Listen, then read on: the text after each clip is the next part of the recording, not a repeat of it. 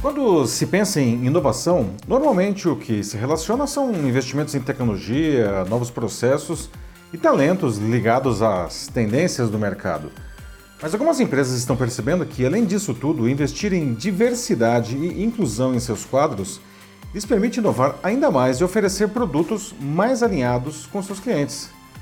Algumas das inovações mais importantes para a sociedade têm muito pouco ou nada de tecnologia envolvida. Basta fazer uma coisa que traga benefícios reais para as pessoas, seja algo que ainda não exista ou dando uma nova perspectiva para algo já disponível.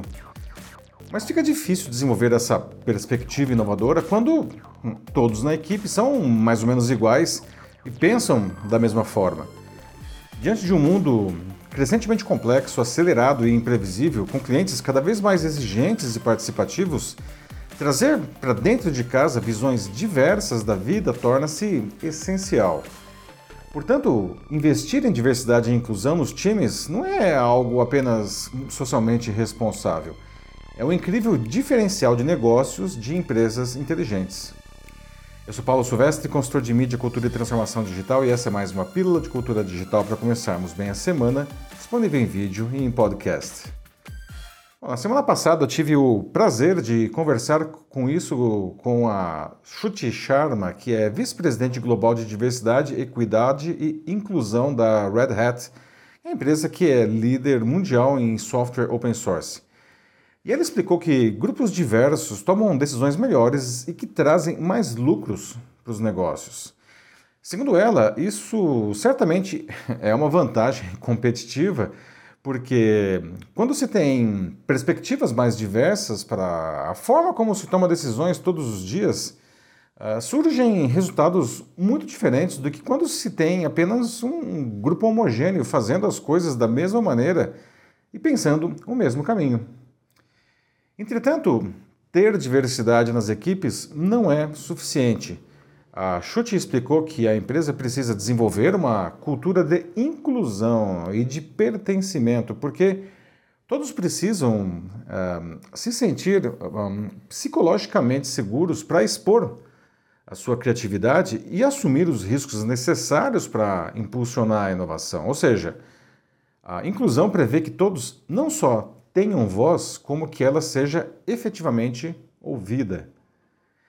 Essas ações precisam ser concretas e os gestores devem estar preparados para elas. Isso significa, em primeiro lugar, que precisam genuinamente prestar atenção no que os funcionários lhes dizem, ah, procurando entender ah, as suas perspectivas e as suas experiências, que, aliás, não podem ser muito, diferentes, ah, das dos gestores.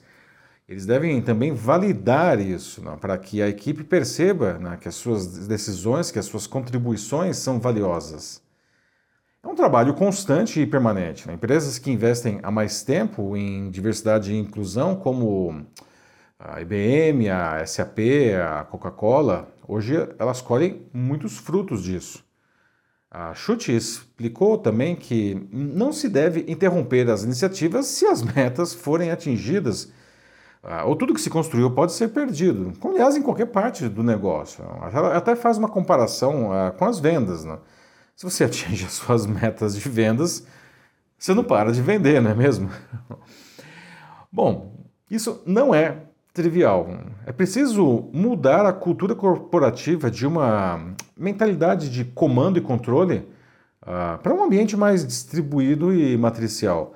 Tanto que os líderes que se destacam hoje são aqueles que são mais orientados para a mentoria da própria equipe, o que exige muito mais escuta e um comprometimento em servir o próprio time. Mas acredite, esses esforços se pagam. O relatório A Inclusão Não É Apenas Legal, é Necessária foi publicado em fevereiro pelo Boston Consulting Group, após ouvir mais de 27 mil profissionais em 16 países, inclusive no Brasil indica que melhorar a experiência de inclusão no local de trabalho é uma das ferramentas mais eficientes que as empresas têm para atrair e reter talentos. Se bem feita, a inclusão reduz pela metade os atritos. E isso acontece porque os funcionários uh, eles se sentem, né, eles, ou eles sentem que podem ser autênticos com o que eles são uh, e com o que eles acreditam, sem medo de discriminação. Assim, eles ficam mais felizes e mais motivados para dar um, um melhor de si no trabalho, porque eles sentem que as suas perspectivas são importantes. E eles têm, segundo o relatório, quase 2,4 vezes menos probabilidade de pedir demissão. É importante que esses benefícios sejam conhecidos. Né? Poucas empresas, infelizmente, ainda investem em iniciativas de diversidade e inclusão, porque é difícil de definir, de medir e de influenciar suas ações e resultados no ambiente de trabalho. Por isso, elas acabam sendo subvalorizadas. Né? O estudo sugere algumas medidas para melhorar a inclusão nas empresas, começando uh, por haver hum, diversidade no nível de liderança, que deve demonstrar, aliás, né, deve se demonstrar comprometida com o tema.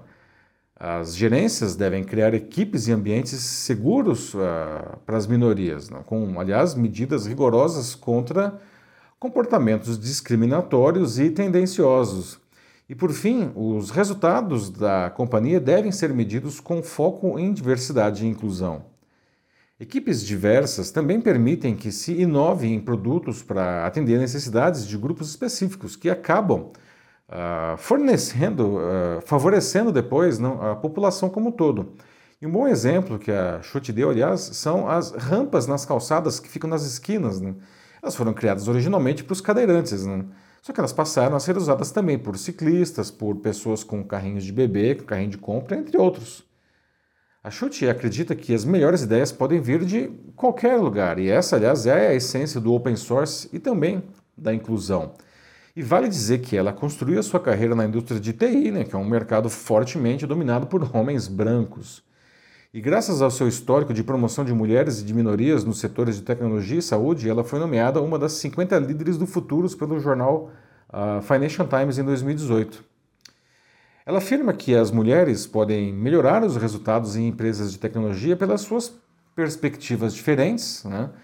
melhor tomada de decisão, mais empatia com os seus clientes e compreensão de diferentes formas de fazer as coisas.